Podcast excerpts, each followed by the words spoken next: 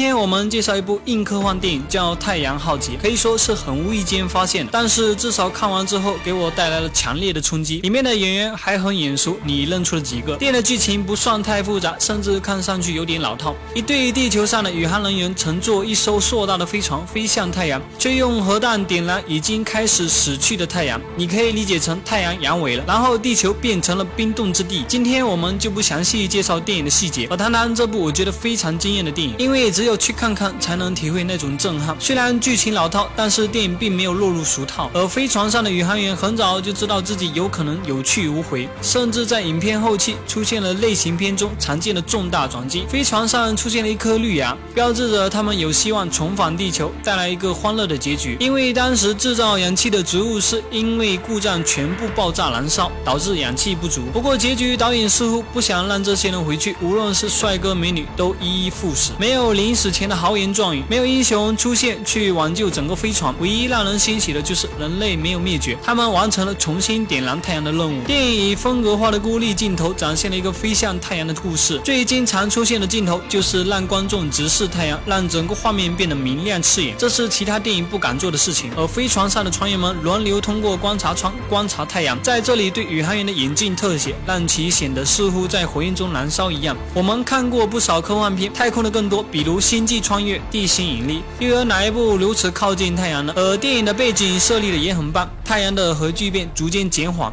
地球的温度越来越低。为了重新点燃太阳，第一艘飞船飞向太阳，杳无音信之后，人类集中地球上所有可用的核燃料，制造一枚超级核弹，以及可以飞向太阳的飞船。几名宇航员驾驶着这艘飞船，费时几年的时间，带着足够的食物以及可以制造氧气的温室，飞越金星、水星，来到接近太阳的边缘，将核弹投。投射到太阳中心并引爆，从而挽救整个人类。这个想法真的很有创意。最让我震撼的是，飞船如何一步一步靠近太阳。在飞船前部是由无数金属块组成的巨大金属伞，对太阳的强烈的光和热进行反射，和对藏在后面的飞船进行遮蔽。当从电影画面中可以看到巨大的金伞，那一小块一小块的金属片叠加起来组成的金伞，让人真的很震撼。太阳是那么的灿烂，又是那么的致命，那么的炙热。它是我们人类的生命之源，可是接近它。那时，它却又变成一个燃烧的地狱。电影中飞船的名字也很有意义，伊卡卢斯。这个古希腊神话中，因为飞得太高，太阳烧化翅膀的人。